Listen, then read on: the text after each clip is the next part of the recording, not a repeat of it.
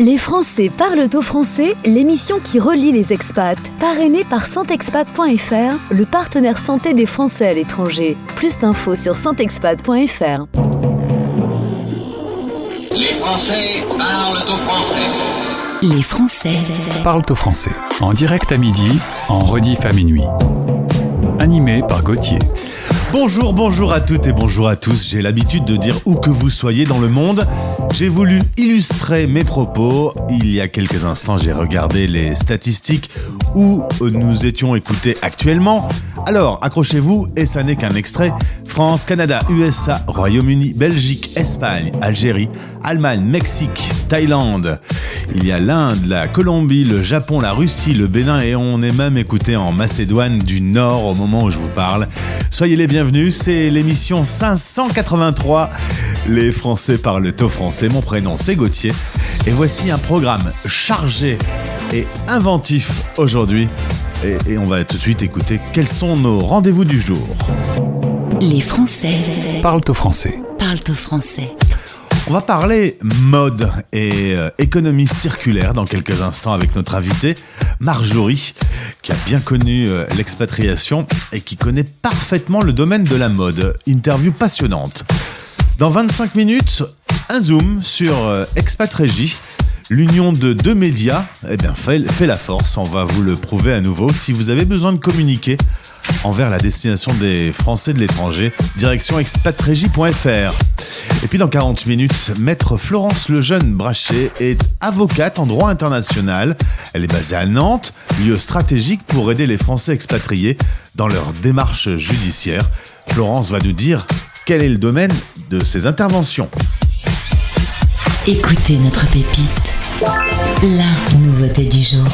On adore Yuxek, s'appelle euh, Pierre-Alexandre. Il est né en 77 à Reims. Musicien, musique électronique, producteur, compositeur de musique de film. Il sort un nouvel album en mai. Et le titre qu'on écoute tout de suite est notre pépite du jour. On adore Yuxek avec Hypra Sensorial. Et on va avoir un petit bonjour de Yuxek. Yuxek, et nous sommes sur la radio des Français dans le monde.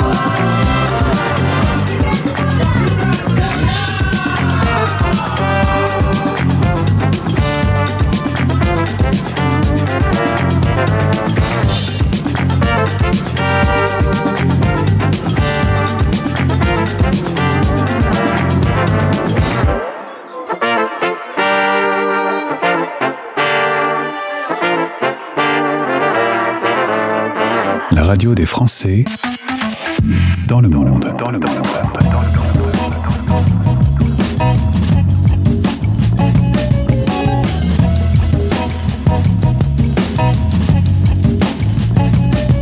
Clap. Prise 1, vision panoramique. Une caméra avance, gros plan sur Dominique. Seule devant la glace, elle ausculte son corps, puis crie machinalement encore quelques efforts. Tous les régimes sur elle furent testés. Toutes les tentatives ont été des échecs complets, mais elle persévère et pour plaire à son homme. Dominique a décidé de suivre la norme, elle, en magazine, des magazines dans lesquels elle pense trouver le recours ultime. Mazo à l'assaut de ses formes rondelettes. Elle était occupée à couper du PQ car on lui piquait les fesses une victime de la mode. Tel est son nom de code? Victime de la mode. Tel est son nom de code? Scène de l'as de trèfle lui propose une toute nouvelle donne et en voici la cause. Tellement d'efforts et pour quel résultat? Elle perd de l'oseille au lieu de perdre du poids. Dominique réplique et très vite m'explique qu'elle veut être la réplique d'une créature de clip. Ainsi, font font font les petites filles coquettes. Elles suivent un modèle qui leur fait perdre la tête. From London to Washington, Kingston, Charenton ou Carcassonne. Quand le téléphone sonne, elle nous répond sans cesse qu'elle était occupée à couper du PQ car on lui piquait les fesses une victime de la mode. Tel est son nom de code. Victime de la mode. Tel est son nom de code. Donc en guise de conclusion à l'analyse logique de cette situation, le régime, le jogging, la liposuction sont attestés mais il faut faire attention. Espérons que vous aurez compris les bases très claires de ce code de déontologie. Prendre ou perdre quelques kilos, l'essentiel est d'être vraiment bien dans sa peau. M'attaque, tic, attaque, tout éthique avec tact. Dominique, pas de panique, écoute bien ce fond qui beat. La quête de l'image, la laisse dans le stress. Elle était occupée à couper du PQ car on lui piquait les fesses. Une victime de la mode, tel est son nom de code. Victime de la mode, tel est son nom de code. Jimmy J.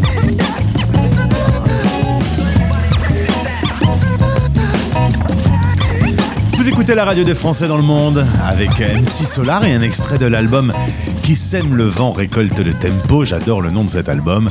Victime de la mode. Et le titre n'a pas été choisi par hasard. Vous savez que j'aime chercher les morceaux qui vont parfaitement illustrer le propos à venir. Voici euh, Marjorie. On parle de mode et surtout d'économie circulaire. La radio des Français dans le monde. Dans le monde. Dans le monde. Un Français dans le monde. Le podcast. Grâce à Julie de Londres et Virginie de Suède, je connais désormais Marjorie, qui est mon invitée euh, aujourd'hui. Marjorie, qui est professeure et consultante en économie circulaire. On va parler de la mode, la mode qui se réinvente. Bonjour Marjorie. Bonjour. Bienvenue sur l'antenne de la radio des Français dans le monde. Un petit mot sur ton parcours. D'abord, je vais te remercier. Tu as dit que la radio des Français dans le monde, c'était une super idée. Oui, c'est une super idée euh, pour avoir vécu à l'étranger et pour avoir énormément d'amis qui habitent toujours à l'étranger. Euh, avoir et entendre de la France euh, le matin au réveil ou dans les transports ou en travaillant, ça fait toujours plaisir. Donc avoir une radio, cela ne peut être que positif pour le quotidien de nos amis expats. Eh ben, je te remercie Marjorie. Tu es aujourd'hui de retour à Lyon, mais tu as pas mal voyagé. Tu es originaire de Villeurbanne, pour être précis. Exactement. Faut quand même appeler un chat un chat. Euh, tu exact. as- La, meilleure, la meilleure ville du monde, Ah. Et toc, et voilà pour les Lyonnais. Euh, cursus international, beaucoup d'expatriation. Tu m'as fait la liste euh, au point que tu saches plus toi-même où tu as vécu dans le monde. Exactement. non, mais après, vivre à l'étranger, c'est vraiment une chance incroyable. Ça vous donne énormément de maturité. Euh, j'ai fait ma première expérience d'expatriation entre guillemets au Canada, c'était il y a 12 ans maintenant, ça ne me rajeunit pas du tout. j'ai fait six mois au Québec et là vraiment vous êtes confronté à des difficultés au quotidien, vous êtes seul et ça vous permet vraiment de sortir du bois et de, de vous révéler. Donc moi vraiment habiter à l'étranger c'est quelque chose que j'ai adoré, que j'aimerais vraiment, une expérience que j'aimerais vraiment réitérer une fois que la pandémie soit derrière nous. Alors il y a eu l'Espagne, Barcelone, il y a eu l'Allemagne, l'Italie, UK, Portugal. Tu as fait deux ans en Suède, on va en parler dans un instant puisqu'on va parler mode et toi tu bossais chez H&M. Mais un dernier mot, ton rêve c'était d'aller vivre une expatriation à Bangkok. Le Covid a, foutu un peu son bordel dans tout ça. Le, le, Covid, ça m'a pas du tout aidé. J'étais censée partir en mars 2020, le 17 mars pour être précis. Donc du coup, bah, j'ai fini confinée euh, à Lyon euh, en rêvant euh, de, en rêvant de Bangkok et en rêvant des plages et en espérant qu'un jour ce projet pourra pourra se faire, même si aujourd'hui ça me paraît encore toujours compliqué. Alors parlons mode cette fois-ci. D'abord une première chose à savoir pour tous ceux qui sont passionnés de mode et qui nous écoutent, il faut être bon en anglais. Exactement. La mode est un, est un secteur qui est extrêmement international. Si vous ne parlez pas bien anglais, franchement, ça ne pourra pas le faire je préfère être assez honnête. C'est quelque chose qui, a, qui est une vraie chance, en fait, au final, pour les Français qui ont un très bon niveau d'anglais, parce que vous pouvez vous expatrier très facilement et vous pouvez décrocher des postes dans des entreprises qui auront besoin de votre expertise en tant que Français très facilement. Mais l'anglais est une langue indispensable pour pouvoir euh, démarrer une carrière et euh, l'internationaliser. Et toi, dans la mode, euh, ce qui t'intéresse le plus, c'est le côté économie circulaire. La deuxième vie, par exemple, des vêtements, on va en parler assez longuement. Tu as bossé pendant deux ans chez H&M, qui avait développé d'ailleurs, pour leurs 4 milliards d'invendus, une marketplace qui a pas très très bien fonctionné, pas comme ils le souhaitaient. Mais en gros, tu me disais que quand on, fabrique 100 vêtements, il y en a 70 qui sont vendus et 30 euh, qui vont mourir. Exactement. En fait, quand une marque de mode fabrique des vêtements, déjà, elle en fabrique trop pour pouvoir être sûre de vendre ce qu'elle euh, ce qu'elle a prévu de vendre. Euh, on dit généralement que pour faire 100, il faut 130. C'est un adage d'acheteurs euh, dans la mode. Donc, euh, tous les acheteurs qui, qui écouteront ce podcast se reconnaîtront peut-être dans ce que je dis. Mais en fait, l'idée, c'est de pouvoir proposer et d'avoir un large panel de vêtements qui soient disponibles aux clients pour tout simplement attirer le chaland. Donc, quand, quand, vous, allez, quand vous êtes dans une boutique, une boutique vide vous attirera beaucoup moins bien qu'une boutique qui est remplie. Et le problème, c'est que bah, pour remplir la boutique, il faut eh produire. Et c'est donc pour ça qu'il y a tout, autant de vêtements qui ne trouvent pas preneur en fin de saison. Et puis il faut savoir aussi que les vêtements sont principalement issus de l'énergie euh, fossile. Très mauvaise nouvelle. Très très mauvaise nouvelle pour la planète. Exactement. Il faut savoir que, bah, en fait, soit euh, un vêtement est bien, provient d'une euh, d'une d'un coton ou d'un ou du cuir. Donc ça, c'est des, on appelle ça une production d'origine naturelle, qui soit une production issue de la faune ou de la flore. Mais aussi le plastique, en fait, vient du pétrole et le pétrole, c'est notre planète. Donc c'est pour ça qu'on dit que 97% des vêtements qui sont produits proviennent de ressources naturelles, parce que même si le plastique est une ressource qui évidemment est agglomérée et qui est transformée pendant son processus de fabrication, l'origine du plastique, c'est notre terre. Alors, la mauvaise nouvelle, et on en a entendu parler avec Amazon, c'est euh, euh, les invendus. Euh, les invendus, jusqu'à il y a quelques années, dans les grandes marques, ont brûlé les vêtements. Un truc de dingue. Exactement. Il y a plusieurs marques qui ont été euh, citées. Euh, je peux notamment parler de Burberry euh, ou même de H&M qui a été cité avec des reportages qui ont été vraiment accablants, qui montraient que ces derniers détruisaient leurs invendus, brûlaient leurs invendus, les rendaient inutilisables à leurs consommateurs. Aujourd'hui, c'est quelque chose qui est interdit, notamment en France. Il y a une loi qui vient de passer en début de l'année qui interdit chaque quiconque qui produit des vêtements, qui produit du textile de les détruire en fin de saison, qui doit, euh, ce qui pousse en fait évidemment n'importe quel acteur mode textile à l'économie circulaire. Marjorie, est-ce que euh, les fabricants de fringues aujourd'hui ont vraiment une conscience environnementale ou est-ce qu'ils s'obligent à en avoir une? Je pense que euh, c'est là on est un peu on, est un peu dans un entre deux. le Covid, l'urgence environnementale, le dérèglement climatique pousse n'importe quel acteur de cette planète, que vous soyez une entreprise, un consommateur jeune, moins jeune, à vous positionner et à vraiment prendre conscience de l'urgence euh, climatique, de l'urgence environnementale et euh, des dégâts que l'on peut euh, que l'on peut générer à, cette, à notre planète. Euh, Aujourd'hui, il y a vraiment des entreprises, et ben, par exemple le groupe H&M en est une, qui, je pense, à euh, la circularité et à l'environnement suivi au corps et qui souhaite vraiment développer des pratiques circulaires et des euh, et des business models impactants pour pouvoir permettre de réduire leur empreinte carbone. Après, évidemment, je pense qu'il y a d'autres entreprises qui, elles, dépassent complètement ce cadre-là et qui ne cherchent que à rassurer leur clientèle et à attirer des de notre clientèle qui euh, est elle plus à même euh, d'être intéressée par ces enjeux circulaires. Si on parle d'économie circulaire, on comprend bien par exemple des vêtements qui sont pas vendus, on peut les revendre à des magasins style Friperie qui Exactement. voilà qui vont l'écouler euh, sans que ça soit sous l'enseigne de la mhm. marque. Ça va éviter qu'ils soient achetés. Il y a également la possibilité de les décortiquer. Qu'est-ce que qu'est-ce que c'est que ça décortiquer un jean? Ça, s'appelle alors le décortiquage euh, ça s'appelle l'upcycling. L'idée de l'upcycling c'est de prendre, euh, de prendre un vêtement, une pièce, et d'en faire quelque chose de mieux et d'en faire quelque chose de différent.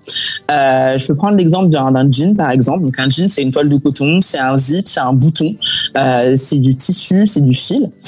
vous pouvez décortiquer le jean en prenant la toile de coton, en faisant des coussins, par exemple, en faisant des éléments de décoration, en prenant les zips et en donnant, en mettant les zips ailleurs, en prenant les boutons, en soudant les boutons et en les mettant ailleurs sur d'autres éléments, soit de textile, soit des éléments techniques. L'idée, c'est vraiment de pouvoir redonner une seconde vie au vêtement, mais de pouvoir aussi lui donner une seconde vie plus premium. L'upcycling existe, mais aussi le recyclage de la matière première existe. Vous pouvez prendre cette toile de coton, euh, et en faire quelque chose d'autre, euh, en faire quelque chose d'autre de tout à fait novateur. Et le recyclage est particulièrement présent et particulièrement poussé avec l'industrie avec l'industrie plastique, pardon en fait, euh, vous avez pas mal d'entreprises de chaussures, notamment Nike, déjà également, qui prennent en fait euh, du plastique recyclé pour pouvoir euh, fabriquer des semelles, pour pouvoir également fabriquer du mobilier en magasin, pour pouvoir fabriquer des présentoirs. Et c'est quelque chose aujourd'hui qui se développe de plus en plus parce qu'il y a un véritable enjeu environnemental, mais aussi parce qu'il y a un véritable enjeu économique. Parce qu'en recyclant, bah, du coup, on fait des économies d'échelle et on permet, on permet d'avoir des magasins qui sont plus propres, on permet d'être aussi sûr de son sourcing. C'est des choses aujourd'hui qui euh, se développent de manière massive dans l'industrie de la mode. On peut aussi louer des fringues. Exactement. On peut aussi louer des vêtements. Euh, c'est euh, à l'origine, on louait plus des vêtements d'occasion, c'est-à-dire des robes de soirée ou encore des costumes, des choses que sur lesquelles on voilà, on allait devoir dépenser une forme sorte d'argent et qu'on allait surtout pas mettre souvent. Aujourd'hui, il y a vraiment une explosion de d'acteurs qui veulent vous permettre de louer des vêtements quotidiennement à la journée, à la semaine, au week-end pour vos vacances et des vêtements qui sont pas du tout extraordinaires. Ça peut être des jolies robes, ça peut être des belles chaussures, des beaux sacs, euh, pour pouvoir en fait vous permettre de ne pas l'acheter. Et si vous ne l'achetez pas, du coup vous ne contribuez pas euh, au développement de la production et donc du coup vous ne contribuez pas à cette gestion des invendus, euh, à, ces, à ce surstock, euh, à ce problème environnemental auquel nous sommes confrontés aujourd'hui. Vinted est un génie dans l'idée quand même aujourd'hui. Vinted est un génie dans l'idée parce qu'en fait il permet à tout le monde et à n'importe qui extrêmement rapidement en fait de pouvoir mettre son vêtement sur internet. Aujourd'hui, vous avez un téléphone, vous avez cinq minutes et un fond blanc, vous pouvez mettre votre vêtement sur Vinted et lui permettre d'avoir une seconde vie. Après, il faut faire attention. Euh, Vinted aussi a provoqué des comportements pervers, c'est-à-dire beaucoup de gens qui maintenant rachètent pour, euh, revendre sur Vinted ou qui ne font que euh, ou qui ne font que consommer sur Vinted et qui mettent les vêtements une ou deux fois et qui après par la suite de ça les remettent sur Vinted pour les revendre. ça, ça ça ne pousse pas à l'économie circulaire parce que ça ne pousse pas à une baisse de la production de nouvelles pièces. Euh, mais ça permet, mais Vinted pour moi, et ça c'est quelque chose sur lequel, euh, euh quelque chose que je suis, dont je suis convaincue, Vinted permet à toutes ces personnes qui ne connaissent pas la seconde main, qui ne savent pas comment aller entrepris, qui ne savent pas comment s'y prendre, d'avoir un premier intake, d'avoir une première touche sur ce sur ce secteur-là et de devenir après par la suite des meilleurs consommateurs. Euh, Vinted n'est pas parfait, l'économie circulaire n'est pas parfaite, l'industrie de la mode est malheureusement loin d'être parfaite, mais elle tente d'être meilleure jour après jour euh, via ces euh, via ces programmes, via ces initiatives. Si je comprends bien l'idée, euh, Marjorie, je n'achète plus de vêtements neufs, je pars plutôt sur des vêtements qui ont peut-être déjà été portés, en tout cas je les porte plus longtemps, et là je serai plus écologique. Exactement. En achetant un vêtement plus euh, et, en, et, en, prolongeant son, son, espérance de vie de 9 mois, vous réduisez en moyenne son empreinte carbone de 75%. Ah Donc c'est vraiment des choses qui sont actionnables et qui sont véridiques. Euh, porter un vêtement, l'acheter sur des plateformes de seconde main, ça réduit fortement son empreinte carbone et ça réduit du coup fortement votre empreinte carbone. C'est, on parle pas de choses qui sont mineures ici. On parle vraiment d'un aspect qui est, euh, qui, est majeur et qui peut vraiment, vraiment faire du bien à l'industrie de la mode et à notre planète. C'est tellement simple quand tu m'en parles et qu'on n'en entend pas parler sur les médias euh, euh, importants parce que ça changerait tout vite. On commence à en parler sur les médias importants. Il y a vraiment une prise de conscience, notamment euh, sur les destructions d'invendus.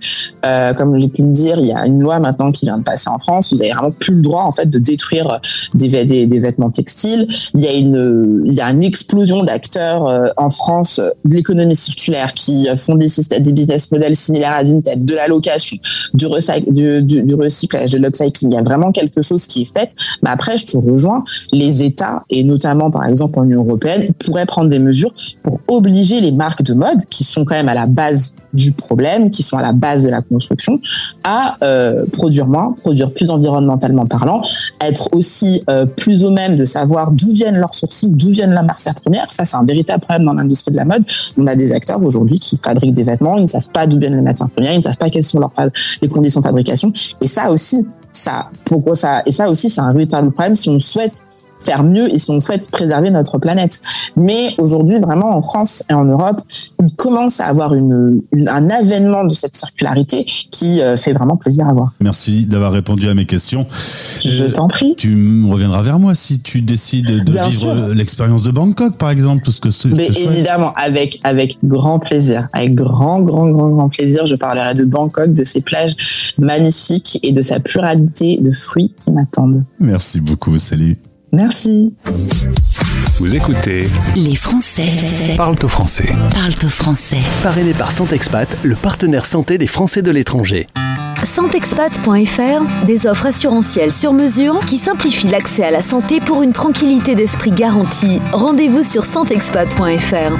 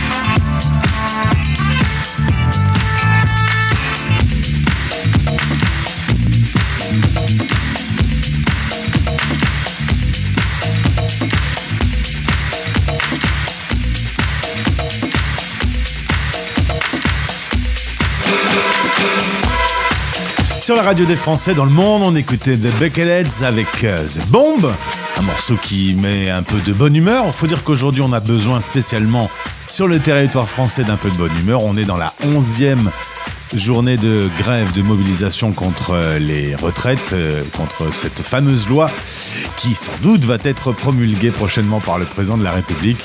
Alors, dans cette ambiance un peu morose, la musique adoucit les mœurs. Rendez-vous maintenant sur françaisdanslemonde.fr. Vous avez besoin de communiquer à destination des Français de l'étranger ou à destination des Français qui vont vivre l'aventure de l'international? Eh bien, nous vous invitons à découvrir expatregie.fr. Il y a un lien dans la story Instagram de ce jour. J'embrasse Soki qui nous la prépare chaque jour. Un lien pour arriver sur Expatrégie, l'union de deux médias, euh, les Français.press et la radio des Français dans le monde, régulièrement réunis pour euh, euh, proposer euh, à ceux qui ont un service ou une marque à destination des Français expatriés de communiquer sur nos médias, la radio, les podcasts, sur le site d'info ou encore par newsletter.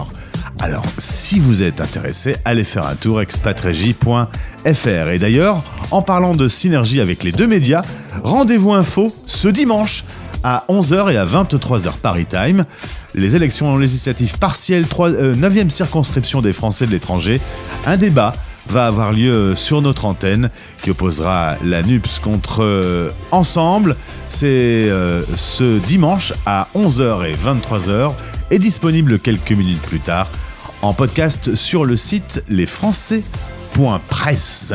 Comme ça, on est au cœur euh, de la vie politique et de la vie démocratique avec ce débat passionnant qui est à écouter sur votre radio. Voici Clara Luciani. Je ne suis qu'une imbécile, allongée sur le dos, je me refais le film. Le début était beau, puis je t'imagine jouer sur ton piano une mélodie. Expire dans un écho, j'ai tout gâché, je sais. Je sais, j'ai tout gâché. Je ne peux pas oublier ton cul et le cran de beauté perdu sur ton pouce et la peau de ton dos. Le reste, je te le laisse, mais je retiens en laisse le souvenir ému de ton corps nu. Le reste, je te le laisse. Le reste, je te le laisse. Le je te. Je te sens loin, chasser mon souvenir qui palpite encore, qui va bientôt mourir. Laisse mon pauvre cœur qui a tout inventé. Étais-tu ici? M'as-tu au moins aimé? J'ai tout gâché, je sais. Je sais, j'ai tout gâché. Le reste, je te le laisse. Le reste, je te le laisse. Le reste, je te le laisse. Le reste, je te le laisse. Je ne peux pas oublier ton cul et le crin de beauté perdu sur ton pouce et la peau de ton dos. Le reste, je te le laisse, mais je retiens en laisse le souvenir ému de corps nu. Je reste amoureuse d'une idée qui s'éteint, figée à jamais, dans un miroir sans teint d'où je te regarde, t'en sortir à merveille, épier ton bonheur, me le rend moins cruel. Reste, je te le laisse. Le je te le laisse. Le je te le laisse. Le je te laisse. Je te laisse.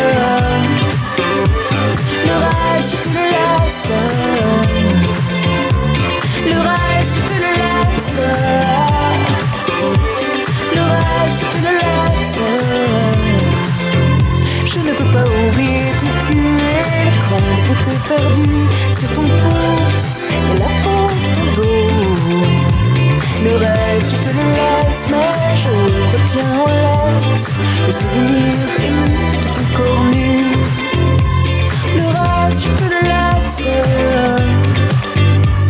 Le reste, je te le laisse.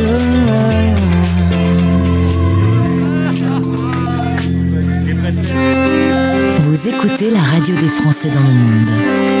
Et c'est pourquoi je cours en criant, en criant Vive la France Les légendes de la chanson française.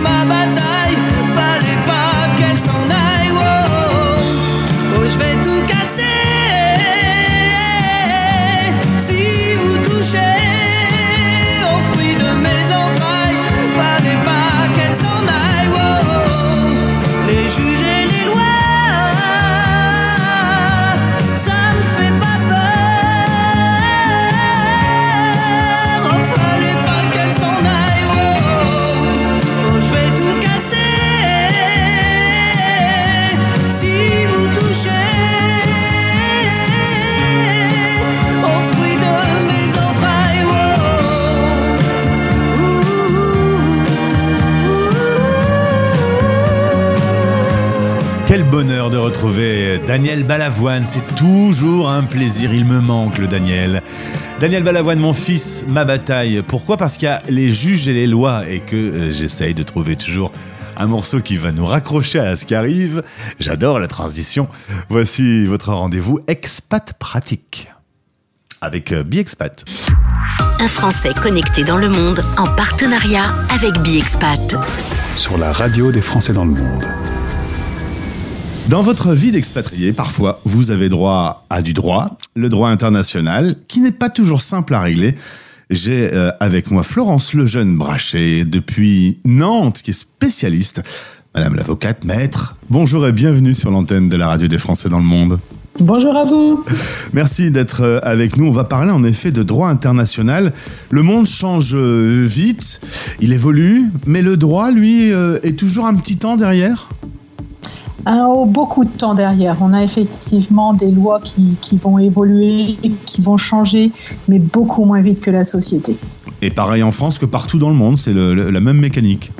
Alors, pas sûr. Je pense qu'il y a des pays qui évoluent et qui changent plus rapidement que nous. Euh, moi, je vois là en, ce moment, par exemple, euh, je suis sur euh, des dossiers de, GPA. On a des pays où la GPA est autorisée, où les lois changent régulièrement. Je pense au Mexique où la loi a changé il y a 2-3 ans, elle est encore en train de changer. Nous, elle est au point mort depuis bien longtemps. Et elle va rester au point mort un certain temps. On va parler acte d'état civil, jugement de divorce, adoption, tout ça depuis Nantes. Il y a une explication euh, au fait que tu sois basé à Nantes parce que là-bas, il y a une compétence euh, nationale importante. C'est là que se trouve le ministère des Affaires étrangères et le service central d'état civil. Et c'est donc pour ça que ton métier euh, a glissé sur l'international parce que c'est là qu'il y a des besoins d'avocats sur ce domaine.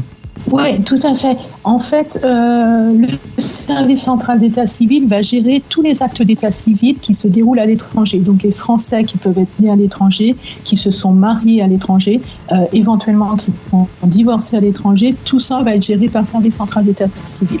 Donc s'il y a une contestation, une difficulté, c'est le tribunal de qui devient compétent. Et en 2023, est-ce que tout reste encore lié à des documents papier? Est-ce qu'il y a beaucoup de documents à récupérer aux quatre coins du monde ou est-ce que ça se numérise? Alors ça se numérise très peu en France. Euh, on exige, et la France exige encore beaucoup de documents papier, les originaux des décisions étrangères, parfois postillés ou légalisés. Alors c'est assez rigolo, hein, parce que d'un pays à un autre, on a des jugements avec des beaux tampons, des petits rubans. Certains, ils ont juste un petit cachet. C'est assez, assez drôle, mais nous, on numérise très très peu euh, nos décisions. C'est encore beaucoup de papier. La pandémie a accéléré la numérisation dans beaucoup de pays, mais pas en France. On a loupé le coche. On a loupé le coche. Il y a des pays comme le Brésil, on a maintenant des jugements qui sont numérisés avec un petit code barre pour aller vérifier l'authenticité euh, du jugement. Nous, on a encore au jugement papier avec un tampon, une signature, tout, tout qui va bien. Après tes études de droit à Nantes et à Rennes, tu t'es donc spécialisé dans la mobilité internationale. Euh, depuis 18 ans, donc depuis 2005, tu travailles euh, sur ce domaine du droit. Alors à quel moment on a besoin d'un avocat? À quel, dans, dans quel domaine on a besoin de se tourner vers toi? Alors, on peut avoir besoin, si jamais, en, en, général, quand il se passe quelque chose, un événement à l'étranger, une naissance, un mariage, un divorce, logiquement, tout devrait être transcrit sans difficulté euh, sur les actes d'état civil français. Sauf que de temps en temps, le procureur de la République va s'opposer à la transcription d'un acte de naissance, il va s'opposer à un mariage euh, à l'étranger, il va s'opposer à la transcription d'un divorce ou d'une adoption à l'étranger. Et c'est là qu'effectivement, dans ces cas-là, la procédure se fait devant le tribunal judiciaire de Nantes et euh, c'est des procédures où l'avocat est obligatoire. Et euh, je suppose du coup, euh, Florence, que chaque dossier, tu dois être très contente à chaque fois que tu changes de pays, bah, tu dois tout réapprendre, tu dois tout redécouvrir. Chaque dossier est différent. Alors chaque dossier est complètement différent. Alors moi c'est vrai que j'adore ça parce que j'ai un côté effectivement où il faut aller rechercher dans les règlements internationaux, dans la loi étrangère et ça permet, euh, bah, ça permet aussi de découvrir la culture étrangère et c'est super intéressant pour ça. Est-ce que euh, tu peux m'expliquer pourquoi c'est de plus en plus compliqué? Le monde s'est internationalisé, les gens ont de plus en plus vadrouillé dans le monde, et donc tout ça rend les, les décisions de justice plus compliquées? Ouais, c'est plus compliqué parce qu'effectivement, les gens, la mobilité euh, existe de plus en plus, les gens bougent et les gens en plus ont euh, parfois euh, deux nationalités qui sont parfois pas les mêmes que leurs conjoints. Donc on se retrouve avec quatre pays qui vont interférer pour une décision. Et il faut que la décision, par exemple, sur une décision euh, de divorce, euh, si on a euh, un franco-brésilien qui va habiter euh, en Chine avec une chinoise qui a aussi la nationalité, allez, on va dire qu'elle est que chinoise, euh, mais n'empêche qu'on a trois pays et trois pays dans lesquels la décision de divorce devra être reconnue. Euh, et du coup, ça complique effectivement beaucoup les dossiers. Mais après, moi, j'adore ça. tu m'as dit, on trouve toujours une solution. Ouais, on trouve toujours une solution. Euh, au pire, pire, pire des cas, euh, je le fais exceptionnellement et quand vraiment on ne peut pas faire autrement, je peux demander au tribunal éventuellement euh, de ne pas appliquer la loi française. Euh, c'est rare, mais ça peut arriver effectivement dans des circonstances très exceptionnelles. Un conjoint qui peut éventuellement être décédé à un moment ou à un autre, la loi aurait pu, dû s'appliquer pour reconnaître par exemple un mariage. Bon, voilà, on peut, on peut se dire, euh, voilà, dans ces cas-là, on exclut la loi française au profit d'une autre loi parce qu'on a une circonstance exceptionnelle, parce qu'on ne peut pas faire autrement, parce qu'éventuellement un conjoint est décédé ou euh, voilà, c'est des cas très très rares, mais ça peut arriver. Alors tu me dis, on trouve, on trouve toujours une solution, mais euh, souvent, ce sont dans des durées qui sont encore allongées. On sait que la justice en France est déjà pas hyper rapide. Là, en plus, avec les échanges, il faut traduire, il faut envoyer des convocations. Euh, tout ça ralentit encore le processus. Ça, oui, voilà, ça ralentit d'autant plus le, le processus que euh, en France, il faut qu'on attende un délai euh, minimum de six mois entre le moment où on a eu la convocation et on a eu l'audience. Donc effectivement, à la, en amont, il faut avoir préparé la convocation, il faut l'avoir fait traduire et en plus, il faut attendre un délai de six mois. Donc c'est vrai que du coup, ça ralentit une justice qui de toute façon en l'état aujourd'hui n'est pas très très rapide. Donc on finit par arriver au même niveau que les problèmes euh, des dossiers euh, sans extranéité, puisqu'on appelle ça un élément d'extranéité quand on a un sujet euh, étranger ou une nationalité étrangère. Alors dans notre histoire, on, on a des relations avec certains pays qui ont été facilitées. Il y a des conventions qui ont été euh, écrites. Je pense au Canada par exemple. Et à l'inverse, il y a des pays avec lesquels il n'y a aucune convention, comme l'Inde. Euh, du coup, quand un dossier arrive, tu dois regarder tout ce qui existe, tous les dispositifs qui existent. Ça doit être euh, euh, une fourmilière. Ouais, alors jusqu'à présent, je croise les, croise les doigts, je touche du bois, euh, j'en ai pas encore loupé, euh, mais effectivement, voilà, il faut aller chercher s'il n'y a pas une convention euh, bilatérale avec le pays concerné, si on n'a pas un règlement international qui s'appliquerait dans tous les pays, et puis pour, pour simplifier les choses, on a aussi des conventions qui ont été faites uniquement sur un sujet, avec quelques pays. On a par exemple une, une convention qui a été faite avec 5-6 pays, qui s'appelle la convention Lugano, qui ne concerne que le changement de nom. On ne sait pas pourquoi on a cette convention que la France doit appliquer. Donc c'est vrai que voilà, en fonction du pays, en fonction de la matière, il faut aller chercher effectivement les textes applicables. Et puis, il existe dans le monde à peu près quatre grands systèmes. On connaît évidemment le système euh, européen, il y a le système anglo-saxon.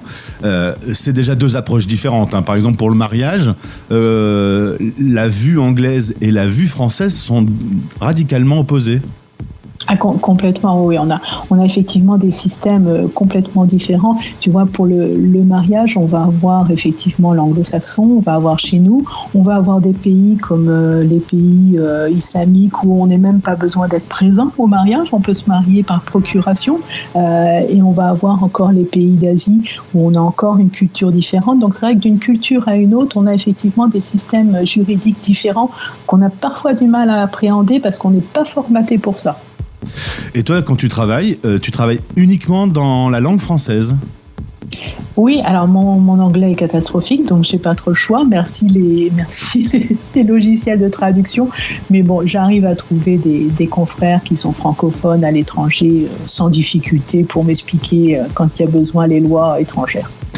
On s'est rencontré via le réseau, euh, le réseau social BiExpat, euh, sur lequel tu euh, publies, tu fais des, annonces. Euh, c'est important pour toi d'a- d'aller t'afficher dans des lieux où se trouvent les expats pour qu'ils puissent te, trouver, te contacter facilement? Alors ouais, c'est important effectivement qu'ils puissent savoir, bah, qu'ils puissent avoir accès effectivement facilement à un avocat. Après, le but c'était aussi bah, d'essayer de les informer. Je me suis rendu compte qu'il y avait beaucoup d'expats qui étaient complètement euh, dans, le, dans le flou, qui connaissaient pas forcément leurs droits, qui savaient pas comment faire quand ils étaient à l'étranger. En l'occurrence, euh, aujourd'hui, euh, Florence Lejeune Brachet est à votre disposition depuis Nantes. Je suppose qu'il y a un site internet pour te contacter. Bien évidemment, avec mon nom, tout bêtement, le jeune brachet avocat, tout simple. Et euh, qu'est-ce qui va se passer dans les années futures à force de travailler avec des Français expatriés? Une envie de tour du monde peut-être si j'ai bien compris?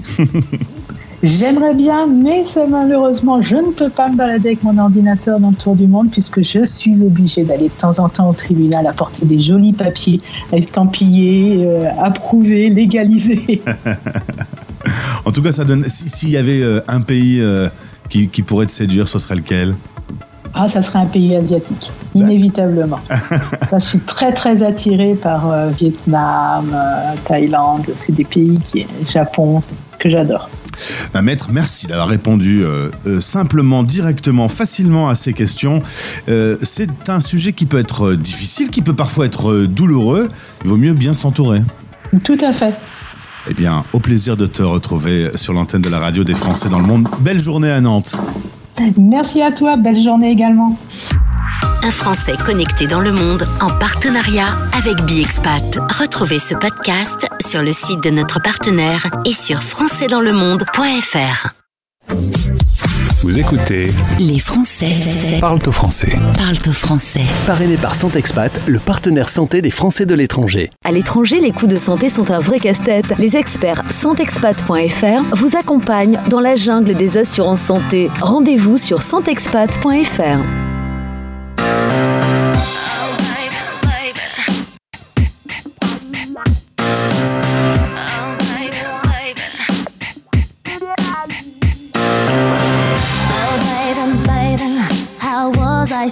supposed to know that something wasn't right here?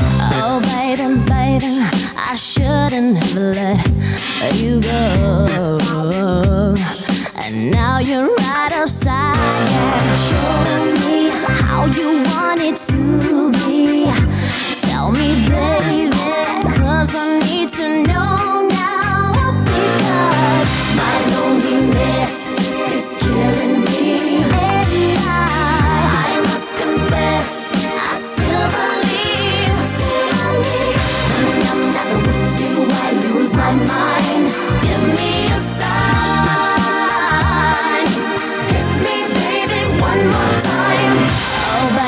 baby, the reason I breathe is you. Boy, you